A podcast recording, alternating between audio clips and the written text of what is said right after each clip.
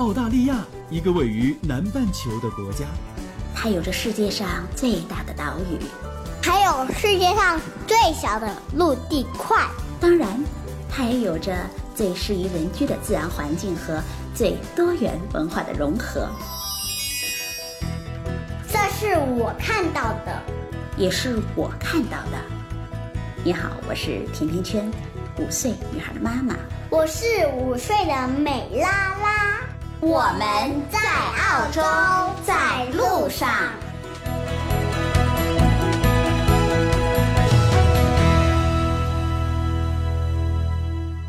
二零一八年四月，甜甜圈在澳大利亚的悉尼问候大家。澳洲的复活节假期结束了，四月二号周日凌晨起啊，新州正式开始夏令时了。也就是说，现在我们的距离又近了，悉尼时间和北京时间三小时的时差缩短回了两小时。我想先给大家分享一下这周几件让我感动的事儿。当然，感动我的依然是甜甜圈的听友们。远在浙江的听友老谢知道我爱喝茶。怕我在这儿喝不到好茶，特地呢去挑选了上好的明前西湖龙井，托他的朋友从杭州带到了悉尼，而他的朋友又从悉尼的南区花了一个多小时送到了我在悉尼北区的家中。谢谢你，老谢。还有一位是在万宁的听友。他是一个三个孩子的父亲。周一的晚上，他给我发来了长长的微信，我想在这儿分享给大家。他写道：“甜甜圈，你好，我来自中国海南万宁的一个小地方，靠近海的一个小山村。我喜欢运动、听歌、听故事，家里一直平静的生活着。我有三个女儿，老大十二岁，老二五岁，老三刚出生两个月。”经济来源都是靠我在电脑店打工，另外加上网上卖蓝光电影，我的支出远远大于收入。我这里人均的纯收入仅仅是三千到五千五百人民币左右。一年前，我曾在网上微信上找中介机构，想办理澳洲的劳务工，哪怕是洗碗工、打杂工都可以，可是费用比较高。思前过后，还是放弃了。我仅仅高中毕业，英文不懂，更别说是雅思考试了，财产证明也没有，所以是不可能办过去的。可是我对于澳洲的环境、人文都是情有独钟的。早在几年前，我就认识了澳洲的悉尼、墨尔本。我心里在想，不知道什么时候能有机会去闯荡一下澳洲。之所以和你说这些，就是想说，人人都有梦想，人人都想努力为小孩创造更好的条件来改变将来。但是距离似乎有点太远了。你看了之后，如果觉得这些还有用，就把这当做题材用吧。谢谢你，甜甜圈，让你见笑了。晚安。我特别喜欢他的那句话：“人人都有梦想，人人都想努力创造条件来改变将来。”我想，这位爸爸一定是一个为着孩子们使劲儿奋斗着的爸爸。在这儿，我想对他说：“加油，你已经在通往梦想的路上了。”人生原本就充满着起起落落，美好的生活也一定是奋斗来的。到老的时候，我想我们就可以非常坦然地对孩子们说：“我们的人生努力过，也折腾过。”忽然有点有感而发，有点像心灵鸡汤了。现在言归正传。这一期继续我们的楼市话题。在三月中旬的时候啊，我们做了一期关于澳洲楼市迷雾的节目，当时聚焦的是墨尔本的楼市。那不少听友就给我留言说，想听听布里斯班的楼市状况。一是他们在好多年前就有投资布里斯班的房子，那布里斯班的楼市是否供过于求？现在的租金又如何呢？第二，也因为啊，在布村的华人移民越来越多，现在是否是入市的好时机？而布里斯班的学区房都在哪儿？怎么来挑？积累了这么多的问题，今天我想继续来拨开房产系列的迷雾，聚焦布里斯班。这期节目邀请到定居布里斯班的金融硕士明叔做客甜甜圈。明叔曾经就职于招商银行总行十二年，在一九九八年来到了澳洲，两千年以后开始研究澳洲的房地产市场。明叔你好。非常感谢，非常荣幸啊，受邀参加甜甜圈这个访问，希望今天能够为我们的听众带来有价值的资讯。好，谢谢明叔。布里斯班这个城市，其实它是对于华人移民之后很喜欢登陆的一个城市了，因为有不少的华人选择的州就会有三个城市：悉悉尼、墨尔本，然后就是布里斯班。那布里斯班这个城市也是很多华人们他们非常乐意去投资的一个城市。所以呢，我们今天就来听听您的观点啊，因为您在布里斯班已经生活了很多年了，来告诉我们一下布里斯班的楼市到底是一个什么样的状况。在过去的五年或者是更更长一段时间以来，很多华人开始往澳洲来投资。布里斯班楼市是从什么时候开始热起来的？您所感觉到的，给大家分享一下。其实这个布里斯班它这个城市哈，就是说它有它的特点，像我们悉尼啊，那这里就是经济的文化中心，包括这个墨尔本，那也是它的这个啊金融中心。布里斯班啊，它如果单独它一个城市去跟悉尼、跟墨尔去比拼，那么可能稍微来弱了一点。但是，但是它有个非常好的战友，就是这个黄金海岸。因此呢，布里斯班它在这个这个澳洲本地人来说呢，就是这种。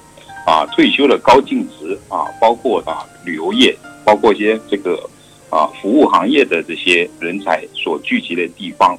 那么在啊过去的这个五年时间哈，其实布里斯班的这个房市还算是比较平稳的啊。这个它也有波峰，也有波。其实布里斯班它的这个清盘率还是属于一个相对比较稳定的一个啊范围啊。大概在什么样的区域里？近期大概是百分之四十五到百分之五十五之间，嗯啊，那么我们对于这个房产的分析来说，其实低于百分之六十，它就是属于这种 buyer market，这个属于买方市场，嗯啊，因此对于布里斯曼来说，它是啊，也是对于这个首次置业啊，包括一些这个啊，这个啊，比如说是洲际之间的这种新啊新的移民来说是非常的适合，因为它的可负担性是非常高。嗯，对。刚才你有提到，近几年来布里斯班其实也有它的波峰和波谷。回过头来看，它的波峰和波谷大概都在什么时间段，或者是在过去哪一年里？我们从二零幺四年开始，嗯，其实二零幺四年的大概十月份的时候，啊，我印象记得当时澳币也是处于七年当中的一个历史低位，当时四点三八对人民币，也恰巧那个时候，其实这个布里斯班包括着 Gold Coast。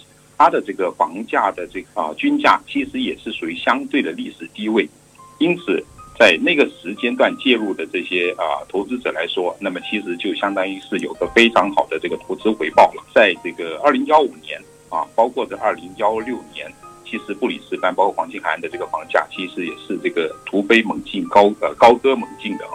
那么在过去的两三个月当中，布里斯班的这个数据也是有所的放缓。那么可能会跟可能也是受到这个美联储加息的影响，包括这个澳洲啊，这个 RBA 这边也会当时坊间都传说可能会加息，但是啊，事实上过去的几个月都一直是保持着固定的这个现金利率没有改变。那么对于整个澳洲期，对于布里斯班也是一样哈，整个市场来说，澳洲当地的这个政府啊，对于三类人来三类人来说。都是有不同的方针政策。哪三类人？第一个我们说的就是首套置业者啊，对于政府来说，它是鼓励首套置业者去购买房子。然后第二类是本地的投资者，对于这类人来说，政府是主要是控制投资房的一个成交的涨跌，也不希望它。成交过快，也不希望它现在就进入的一个这个冰封期哈。大家知道，在澳洲本这些收入较高的人群来说啊，有个工具非常好用，就是复扣税，富人更富，穷人更穷。嗯，那么对于澳洲的推崇的这个和谐文化来说是相悖的。OK，特别是二零幺九年明年是这个政府的大选，那么政府可能他会更加依赖于本地居民的这个选票，因此这个政策上它是极大的倾向于这些首套置业者。第三类就我们再说一下，这海外投资者，嗯，就是跟我们啊中国大陆的这些听众有关，啊，对于这类市场，其实政府目前来说，它还是属于一种抑制的一种政策，嗯，啊，我们可以从这个银行贷款利率的这个角度来说，包括从这一个印花税啊，也是对于海外投资者来说有个额外的印花税，因此这两种政策已经是大大的就是说是抑制了海外投资者的一个投资澳洲房地产的一个意愿。我们做一个对比，对于海外投资者和本地投资者来说，他们需要多承担大概有百分之多少的费用？OK，那我们先从这个利率来说，如果是啊本地首套置业者，那么它的这个利率，如果是 on occupy 就自住房，它利率是三点七到三点八左右啊，每个银行会有一些微调。那么对于海外投资者，现在这个四大银行包括一些主流银行。是基本上是不给海外投资者，就我们说的所说的这非澳籍人士，那么一般就是由澳洲本地的 non-bank lender，就是说非银行的这种贷款机构，或者是外资银行的这种机构啊，才会有可能去给这个海外投资者去贷款。那么它这个利率呢，其实啊，对本地人来说呢，它是相差非常大的哈。那一般是介于这个六点九五到七点九九之间，翻了一倍了，快。明叔在布里斯班生活了多长时间？在澳洲生活了前后有八年，我是在一九九八年就到了悉尼，对，然后啊有在阿德莱德还有布里斯班。给您的感觉，你觉得布里斯班和澳洲的其他城市有什么不一样的？澳洲的所有城市我都觉得非常的舒服。对于国内啊，如果是中国大陆过来朋友，我会给一些这样子的一个建议，就是选择澳洲哪个城市生活的时候，可能先选择一下看这个气候是否啊是否适合你。因为在澳洲有有些它会比较干燥，啊，有些城市呢，它在冬天时候会比较寒冷，啊，有些城市像布里斯班，在这个夏天的时候，那么相对来说也是比较炎热，同时还会比较潮湿。Human。呃，明叔就是从这个深圳过来，深圳它是属于沿海城市，也是比较炎热，比较 human，所以在这个城市我会觉得生活的比较习惯，因此会选择这个城市生活。但是还是那句话，澳洲的所有的这些主要的沿海经济城市生活的都非常舒服。在布里斯班生活，华人的生活便捷吗？在布里斯班，好的也有华人区。在我们澳洲主要的这个三个城市，像我们这个悉尼、墨尔本跟布里斯班。那么布里斯班呢，我们叫 Sunny Bank 啊，离这个市中心大概是二十五公里左右。很多华呃，当时我们也会觉得啦，就是说布里斯班市中心的 China Town 其实不是真正的 China Town 啊，它只不过是一个这个。啊，这个夜市的一个地方哈，那么真正 Chinatown 就在 Sunny Bank。在选择登陆澳洲的不同城市的时候，听众朋友们可以根据自己居住习惯和生活习惯来做一些选择。而我们再回过头来看布里斯班的楼市啊，在布里斯班，刚才您有说到过，近两年来有出过小小的波峰和波谷。对于本地居民和海外收入的华人来说，购房所需要承担的费用以及银行的利率和。税费是不一样的。那我想问您，您是否认为现在清盘率有波动的时候，布里斯班现在是不是华人入市投资的一个很好的机会呢？嗯，这个问题问的非常好。对于这个问题，我们来分分两个角度来分析。一就是对于自住房，个人认为自住房就是给家人住的，那么在任何时候都是合适的时机。但是呢，是需要量力而行，就是自家人住的这个房子，不要去考虑这个所谓的波峰波谷，因为家人要生活，所以只要您的能力能够承担得起，那就一定要去买房。好，那么我们对于这个投资房来说，强烈的会建议哈，大家一定要首先确保您投资这套房子每月的现金流，力争能够做到以租金去抵贷款。到目前目前来说，布里斯班的这个回报率相对来说还是比较平稳，能达到多少？一般的话，那就是大概是四到这个五之间。也就是说，普通的情况下，通常是月供是可以用房租来抵扣的，抵消掉。啊，对的，对的，可以持平，嗯。对，那么这个在细分的话，那我们就在细分是公寓还是这个 house。嗯，house 来说，它的涨幅虽然会比较比较平稳，但是它的这个回报率相对来说是有保证的。那么我们再继续说回刚刚这个投资房，除了要确保每个月的这个现金流以外，啊，能够做到这个以租抵贷，所以这一点的一个主要优势是什么呢？就是可以回避这种突发的这种经济事件所带来的影响，比如说银行的利率突然上升，比如说全世界性的这种金融危机。或者这个本地的市场供应出现失衡，比如说供不供过于求或者供不应求的情况，那么因为我们这个房子去出租，一般签约都是一年左右，因此一年您的租金基本上是有所保证的。那么对于这个房子的所谓的这个波峰波谷，我们所说的这个房房价的一个走势的预测哈，主要去做到一个大概率的预判就 OK。房市其实跟我们国内的这种所说的股市是一样的，在这个大盘。上涨的时候，一样会有跌停股；大盘下挫的时候，一样也会有每天涨停的股票。嗯，所以我们优选股票，包括优选这个房产是非常重要的。啊，但是这个股票它的交易时间会比较比较短，它可以今天买明天卖。但是房子的话就不一定啊，因为您一旦买了一个房子，你就要去考虑到这个印花税，包括其他税费所带来的啊费用。所以一般房子很少情况下会出现今年买明年卖，要尽量去罗列这些所谓的灰犀牛大概率事件，跟这种黑天鹅小概率事件，然后做足这个调查的搜索工作，更要借助这个权威的国家统计的这个数据来进行个决策。嗯，刚才您说到了好的方法和技巧，那到底怎么样来提高选房的准确率？这里边是不是也有一些小的技巧？嗯嗯，这个技巧其实是非常非常的很实在，要多看房，就是要多走，多去看几个地区，多积累的现场的这个实战经验，包括去跟这个中介的这种这个谈判经验 （negotiation），包括去参加这个拍卖会。了解到现场买家对于目前市场的一些态度看法，对于买房的一个流程，建议大家选择了这个银行，拿到了贷款的预批信之后，结合自己的经济实力，了解到自己能够担负多少首付，那么量力而行，同时要根据自己的风险承受能力去选择自己的投资的房子或者自住的房子。啊，那么在购买流程方面，其实与其他的澳洲其他地区没有太大的区别。比如说冷静期啊，或者一些 stamp duty 就印花税等等。刚才您有提到，现在其实是对于布里斯班这个城市来说，对于华人的投资者，您为什么认为目前是最好的时机？我是基于以下几个方面来判断。第一个就是布里斯班啊，应该说整个昆士兰它的这个人口的流入，那么人口流入包括这个新移民的流入以及洲际移民的流入。那么新移民的流入可能跟悉尼、墨尔本来说，那么可能会有一定的差距。但是洲际移民来说啊，现在其实很多这个悉尼，包括墨尔本的这些这个当地居民，OK，也许觉得当地的这个物价或者当地的生活空间相对来说比较少，他们会选择去到一些生活空间比较大或者一些比较舒服或者气候比较温暖的这个城市，那就是布里斯班。那么第二点，我们从这个工资收入以及这个可负担性来啊来分析，布里斯班跟悉尼工资收入其实相差并不是很大，但它的房屋的可负担性其实是相差非常大。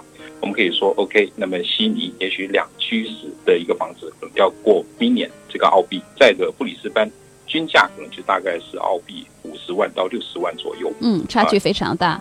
差距非常之大。第三点就是看政府的基建以及这个商机。对于第四点就是这个涨跌幅周期来说，刚才在前面也跟大家提及到，布里斯班在二零幺四年是啊基本上是属于一个谷底的一个阶段，然后随之往上涨。零幺七年年底的时候，楼市又开始往下走的一个趋势。那目前啊，布里斯班的这个市场其实是处于一个阶段性的谷底。我们从正盘率百分之四十五到百分之五十五的范围，就可以了解到目前这个市场是属于一个买家市场。八爷吗？目前我觉得这个时候是一个入市的好时机。我们怎么来判断这个房产它有增值的迹象呢？增值的迹象其实是可以通过啊蛮多的方面哈。首先第一个就是啊这个房子当它挂牌出售，从那天起，它停留在市场的这个平均天数在减少。一般来说。那么房啊，房屋的屋主会跟这个地产中介签九十天的代理的这个合约，就是 OK，九十天之内我把这个房子交给您，您来卖。一般来说，昆士兰这边成交的周期大概都是三十五到四十五天左右。第二呢，就是一些新的楼盘开发商，它的打折力度下降，促销少了，嗯，对，促销少了啊，他不愁卖，这个时候说明 OK，那周边的房价已经开始有上涨的迹象。第三点就是这个房屋的这个拍卖量在增加。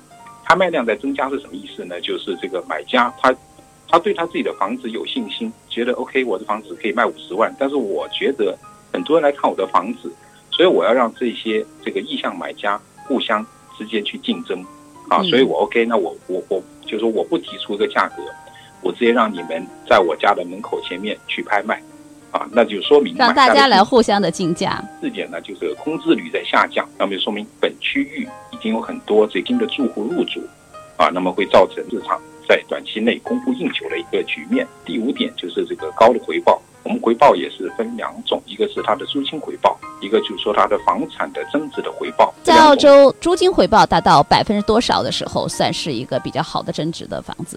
只要能够以租抵贷，回报率达百分之五以上，其实都算是比较理想的一个这个租金回报。还有就是在线的这个搜索量上涨。弱势区域的搜索量能够大幅的提升，而且比这个，比如说昆士兰或者这个布里斯班的这个平均的搜索量啊，大出好几倍的话，那么就说明这个房子一定是增值。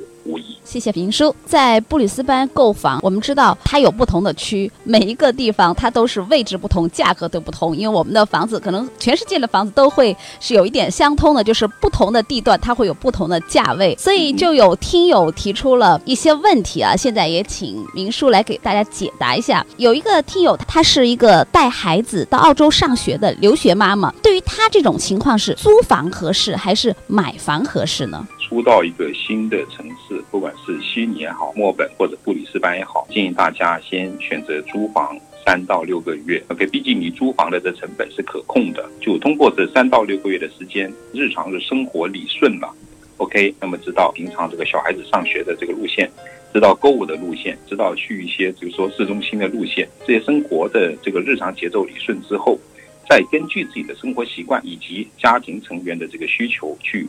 寻求适合的自住房。对，从这个费用支出来说，其实大多数情况下，这个租房的费用呢，会比这个买房的这个费用会低很多。澳洲的这个租客不用支付房子的这个我们说的康收费，就是市政费，还有财务费。如果我们是买房自住的话。我们除了每月要支付银行利息之外，上面所提到的相关的费用都是要由我们自己来支付。对于同一套房来说，的租房每年的花费一定会比买房子少。对于这样的租房的陪读妈妈，一个孩子和一个妈妈租什么样的房子会比较合适？两个人来说哈，那我们首先也会建议啊，如果他能够开车，想要在有车的这个前提下，可以选择在学校一公里附近的这些地方去生活居住都没有问题。自己是啊，不懂开车需要借助这个公交系统的话，那么就可能要选择离学校相对来说会近一点，同时离购物中心会近点的地方。国内的朋友们可能会觉得住澳洲的这些别墅，那么会觉得空间很大。第二个就可以种自己花花草草。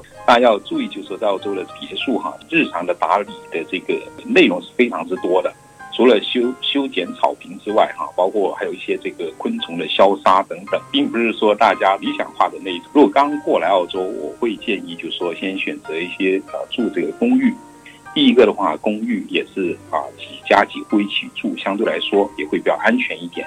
然后第二个公寓来说，它的平常日常的小区的一些打理都基本上不用本人去维护，比如说妈妈带着小孩过来这边生活。啊，那么我优选公寓，对，优选公寓，而且有平常遇到一些什么紧急的事情，可以跟邻居这边求救。嗯，有听友还问，如果在布里斯班现在购房，呢大概的几种付款方式，还有现在的利息多高？新买房的付款方式与，中国这边大陆是比较相似了哈。这个除了我们经常说到这个比较霸气的一次性付款之外，那么也可以选这个贷款买房。第三种的话，就是对于一些特殊情况，客户他是可以贷款。但是由于他贷款这个申请时间需要比较长，但是他又急于去 settle 交易这个房子，那么可以先选择全款支付。这个银行的贷款下来之后，可以将房屋抵押之后，再把现金套出来。对于第二种，我们是可以用银行贷款的方式。银行贷款的时候，我们是需要在哪几个节点，大概什么时间来付首付或者是后来的尾款？如果是刚过来这些朋友，那么。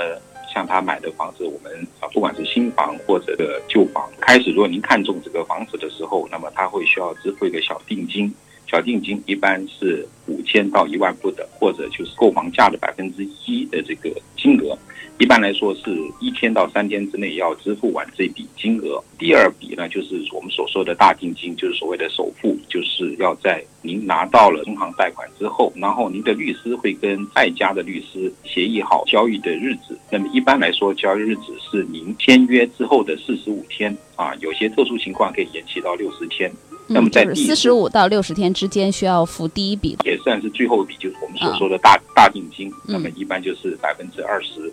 有些可能是百分之三十的这个首付，嗯，然后之后之后每个月就去还银行的贷款的利息就 OK 了。其实是和国内的购房有一定的相似之处的。对的。还有朋友问啊，在过去的几年里都说布里斯班的公寓是供过于求了，现在来说是不是还是这种状况？普通的公寓一般一房和二房的租金大概是多少？布里斯班市中心公寓的这个情况的确啊，的确事实如此。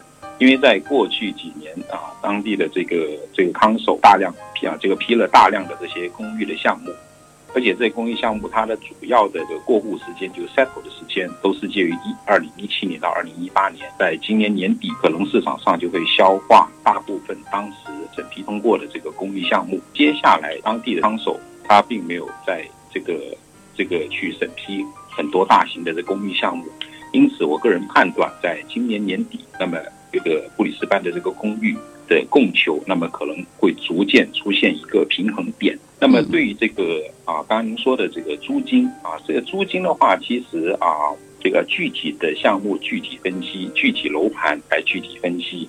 再来回答几个听友的问题：布里斯班较好的学区是哪几个区？那这些区域的房价大概会比其他的区高出多少？OK，那么我会跟大家就分享一下，就是说如何去搜索一些好的学校，怎么样去选择好的学区。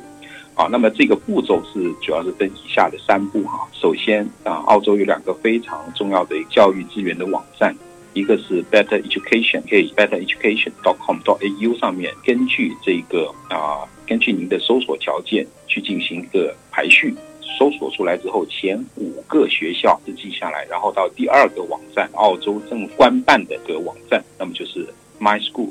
dot edu. dot au 啊，就 MySchool 上面。